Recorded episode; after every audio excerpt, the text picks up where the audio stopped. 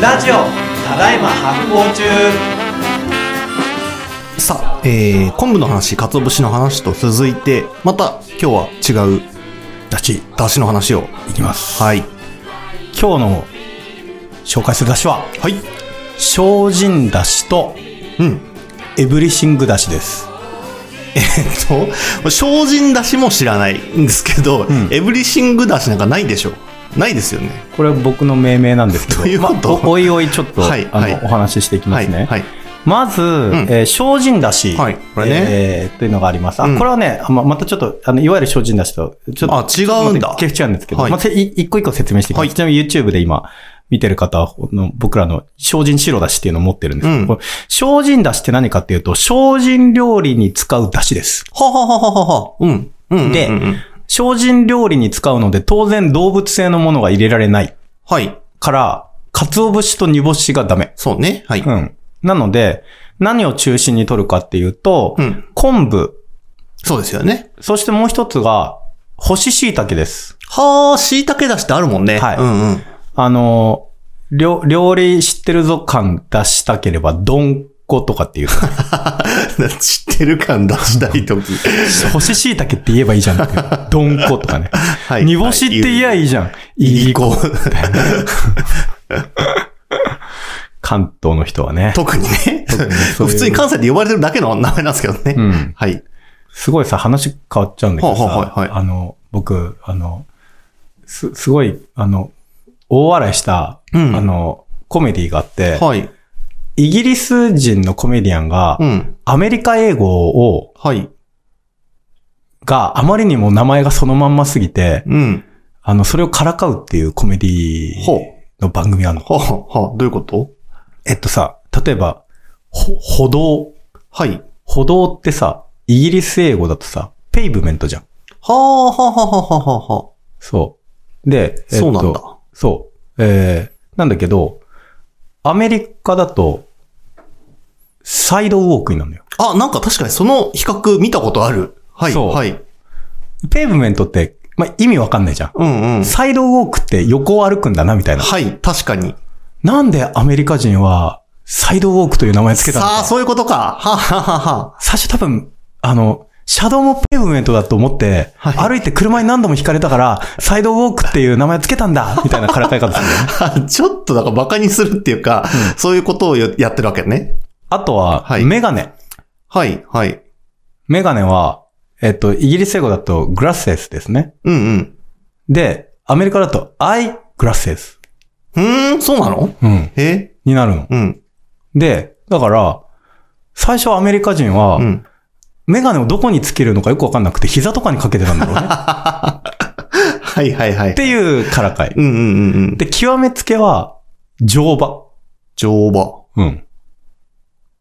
乗馬って何イギリスだと、ホースライディング。はい。まあ、そのままんま結構。はい、はい。もう、もう、イギリス英語でもだいぶそのまんまだろうと思うんだけど、うんアメリカ英語だと、ホースバックライディング。ああ、わざわざ背中みたいなことを言ってってことね。 背中以外どこに飲んだよみたいな話にな はい、はい、るんはだい。けはい。ど、あれと同じのがうん関西人と関東人でもありそうだよね。ああ、はあ、はあ、はあ。うん、うん。だからさ、アメリカ人からするとさ、なんだよ、ペーブメントって。わかんねえよ、み たいな感じになると思うんだよはね。い、はい、はい、はい。なんだよ、グラセスっうて、ん、うん。どこにかけるかはい言わないとわかんねえだろうが、みたいな感じとかうんうんうんうんうんが、その、どんこ、干し椎茸論争だとう思うんね。うん。に煮干しいいことかもね、できそうだもん、それ。そう確そかうそにう。いりこって何みたいな。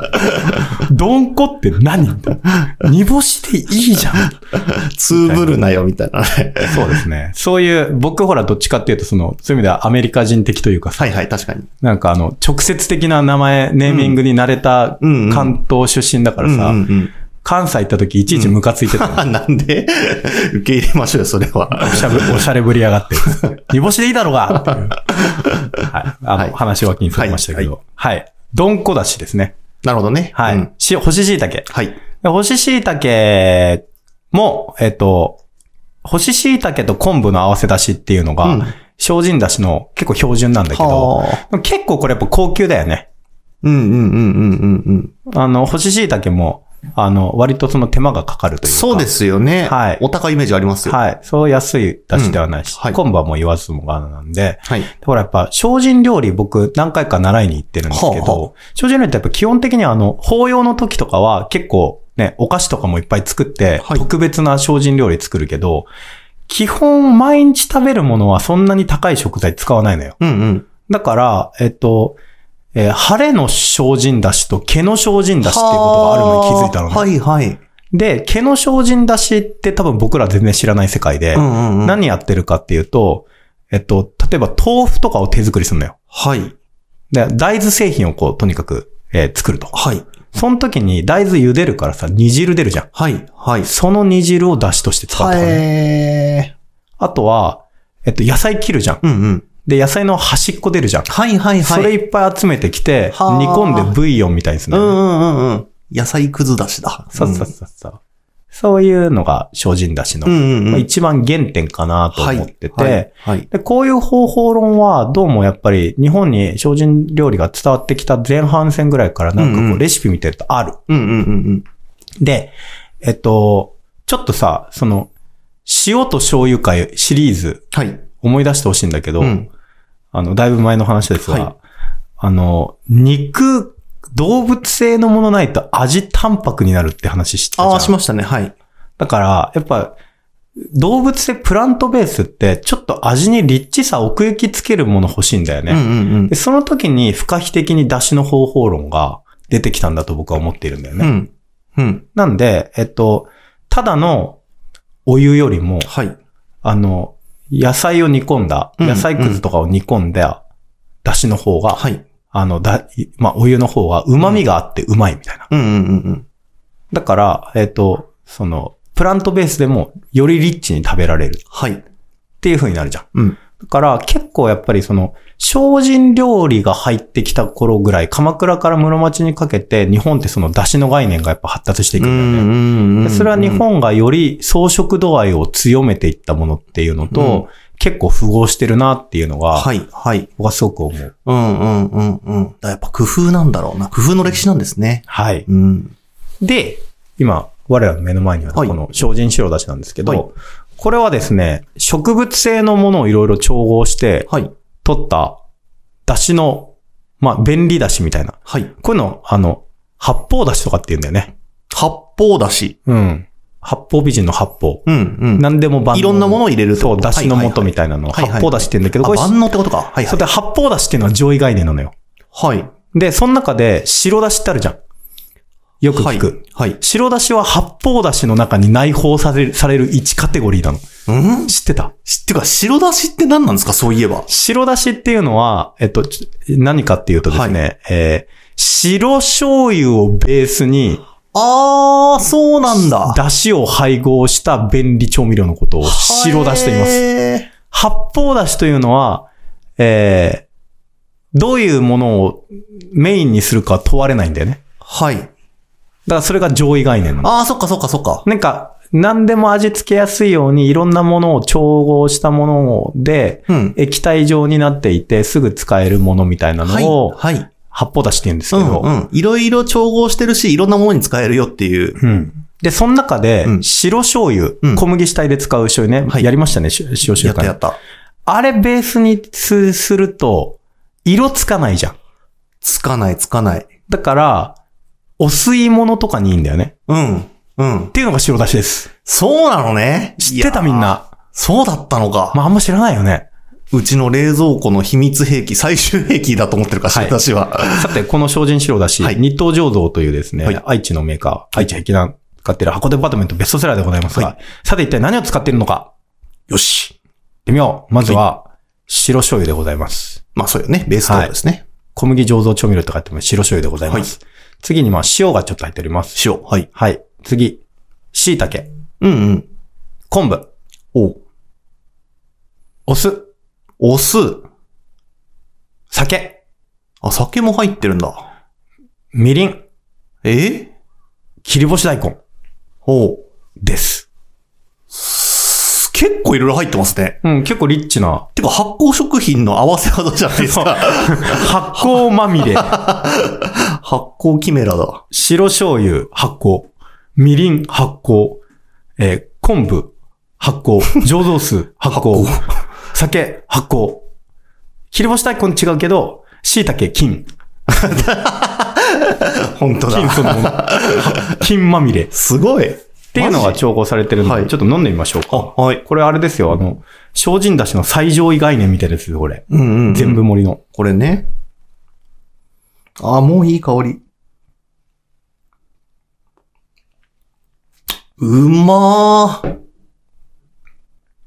あ、これ、でも今読んださ、味全部するね、ちゃんと。うんうん、確かに切り干し大根も感じる、言われてみれば。このさ、ほのかな甘み、砂糖入ってないけど、ほのかな甘みするじゃん。甘み感じます。これ多分みりんもあるけど、切り干し大根も結構出てるよ、なるほどね。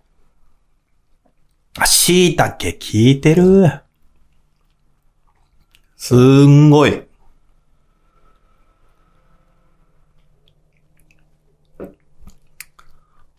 あ、美味しい。そして僕の知ってる白だしとも全然違うな。副編集長、これ、お湯で溶いただけ。はい。お湯で溶いただけでございます。うん。もうすごい。これで完璧だ。完成している味が。これにさ、お麩とか入れたら、あもうお吸いー、物だ本よ当ですね。うん。お風でいい。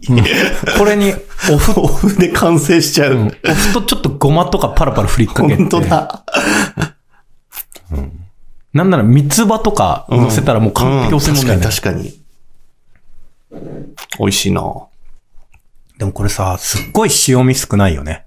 うん、うん、うん、うん、うん。塩少なくないはい。でも確かにち、ちゃんとしっかり味の形を作ってるものがあるから、うんそれはやっぱり、いろんなものを入れてバランスでそうなってるのかなやっぱなんかこう、これ際が、立ってますよね。これがやっぱりその出汁、日本の出汁の原点の味だよね。うんうんうんあの、まあ、特に関西に非常に強く見られるけど、塩味をギリギリまで削って、うん、うん。色も削って、うん、うん。無色透明で、はい出汁味が効いてて、味が薄いけど、味が濃いみたいな、うん、うん、うん。なんとも言えない味わいっていうのが、この、白だしなんですけど、うん。まあ、し普通の白だしって結構鰹節とか入るんだけど、あ、そうなんだ。それ入れないで、はい、はい。めちゃくちゃ美味しいです。そう、切り干し大根とかにしてんだよねうん、うん、うん。切り干し大根面白いなうん。切り干し大根もね、結構その、あれだよね、あの、精進出しっぽいっていうか、はい。すごくはね、い。あの、乾燥しちゃったやつとかを戻すそっかそっか、確かに確かに。時に出るはい汁はい、はい。を出汁に使うん、うん、うん、うんうう。ん。水に戻す時すら何かを乾燥野菜 を出汁にする。うん、うん、うん、うん。いい文化だよね。うん。これもの精進だし、あはいりますね。はいうんうん本当にあの、結構、えっと、いろんな昆布見てって、鰹節見ていって、はいまあ、えー煮干し見てって、まあ、いろんな節があって、うんそして最後にこの、えー野菜とか昆布とかはい。出ていくんですけど、うんうんこれさ、うんと、えー最後に混合した白だしの汁飲んでるけど、うん。すごい旨味めちゃ感じないすっごい感じます。すごい 感じる。はい。味薄いけど、出汁がもうんう、出。汁の旨味が何重旨に味も。すごすぎる。これね、これも日本の出汁の特徴はい。なんです。まあ、日本の出汁というか、出汁の特徴なんですよ。うん。出汁味って種類があっはい。て、その異なる種類の出汁味が、掛け合わさるとう、ん。足し算じゃなくて掛け算になるという特徴があります。えで、えっとね、えー、まあ、その要素を、これから3つ言ってきますねー。。はい。まず、第一の、あまあ、代表的な、出汁の旨味ね。うん。一つ目、えー、昆布のグルタミン酸というアミノおー、聞いたことありますね。酸。は。い。グルタミン酸。うん。次に、鰹節、あるいはそのいろんな節うん。の中にあるイノシン酸。愛の新さんもね、有名ですよね。これ結構動物性の出汁ですね。三、つ目、どんこ、干し椎茸に入っているグアニル酸。これキノコとかに入ってる。グアニルさんは知らは、ないい。グアニルん。酸。この三つが、はい。その、日本で典型的に使われる出汁によく入ってる成分はい。と言わわれています。うん。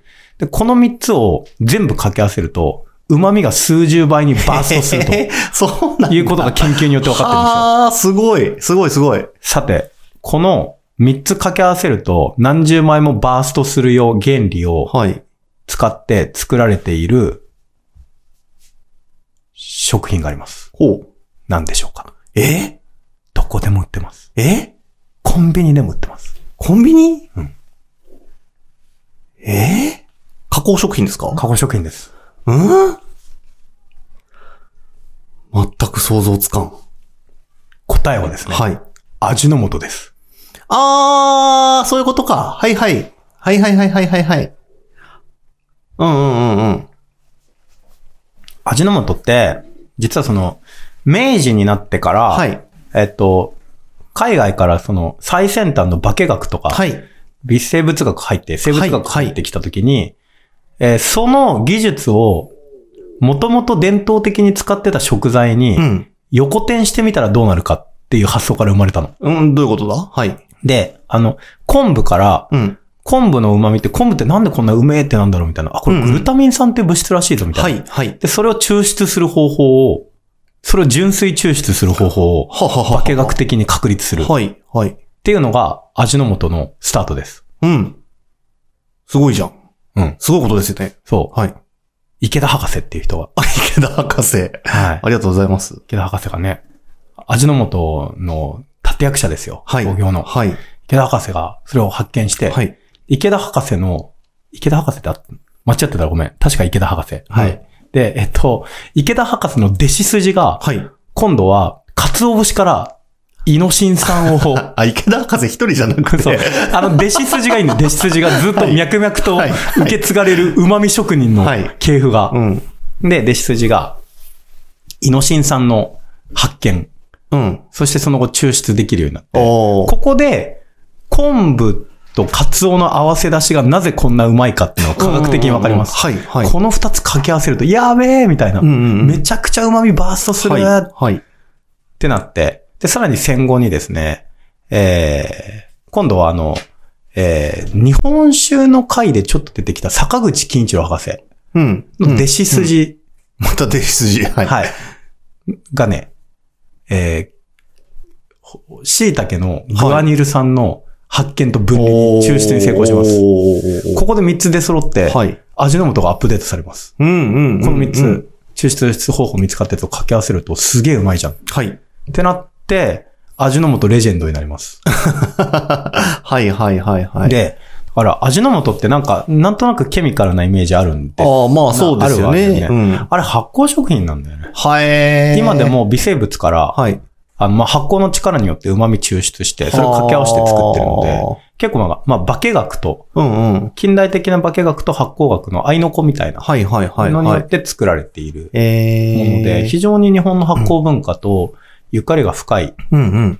プロダクトなんですけど、で、この、まあ、日本の出汁の世界で生まれた、この3種類の出汁の掛け合わせが最強すぎて、うん。味の素って、むちゃくちゃ今世界に出まくってんの知ってるいや、あの、タイ料理のレシピに味の素って入ってるんですよ。そうだよねタイ料理ってめっちゃ味の素使われてて、それ面白いなって思ってるんですけど。、今アフリカとかでも結構、へー味の素使われるようになってへあ、池田博士で会ってましたね。よかった、ちゃんと。 池田菊苗さんですね。はい。名前難しいんだよ。池田菊苗博士、いあの、すごい偉大な人なのー。うで。んうん。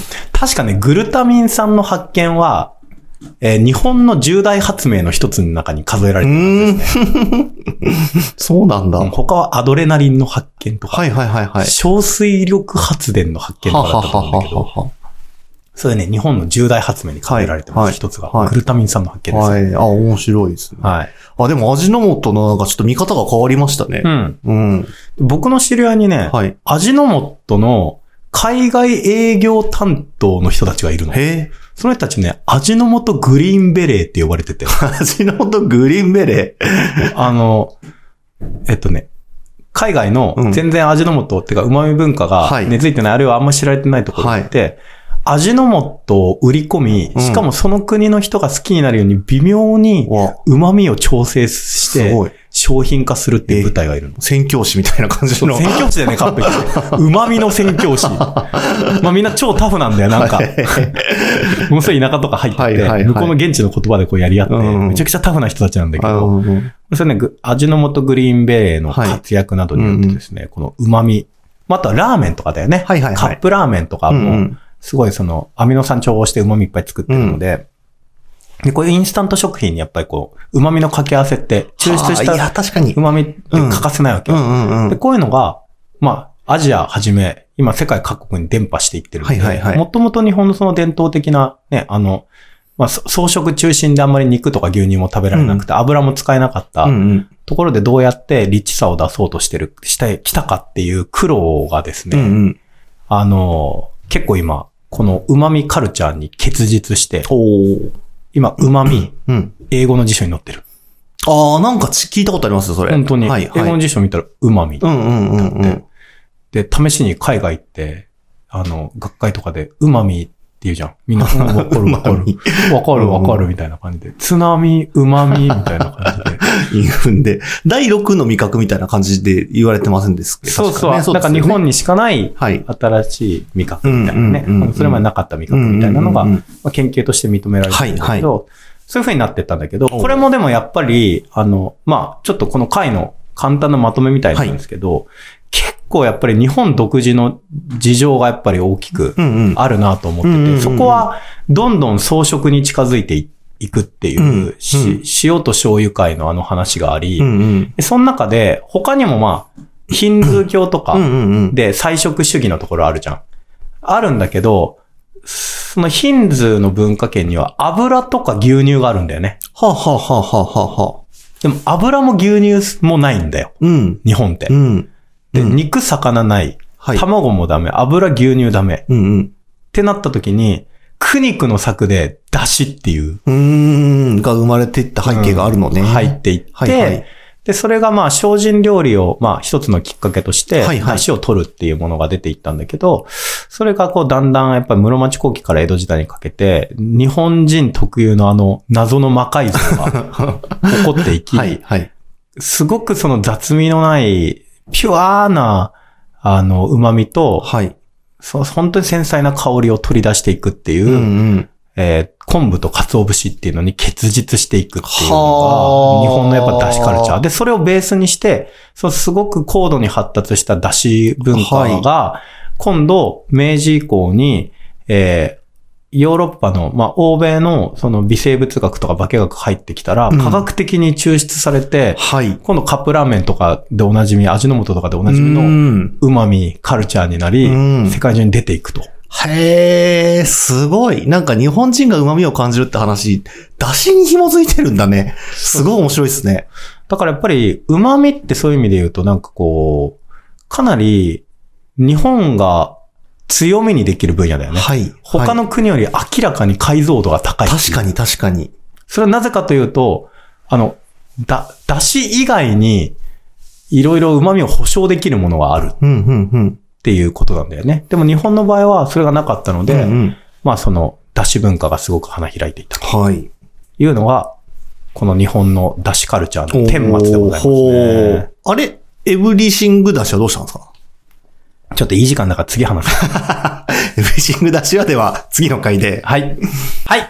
ただいま発行中リスナーの皆さんにお知らせです。えー、この運営をしている発行デパートメントのメルマガをぜひ登録してください。メルマガを登録するとメルマガが届きます。はい。はい。えー、概要欄からですね、えー、登録できますので、えー、ポチッとしていただけたら、いろんなお役立ち情報とか、えー、絶妙に緩いコラムなどが届きます。もう毎回楽しみにしてます。 EC サイトでそこからですねいろんなお買い物もできますので、えー皆さんぜひチェックしてみてくださいぜひお願いします。この番組は制作発行デパートメント協賛バリューブックスで下北沢ただいま発行中スタジオからお届けしております。ポッドキャストは Spotify 映像は発行デパートメントの YouTube チャンネルで視聴できますチャンネル登録を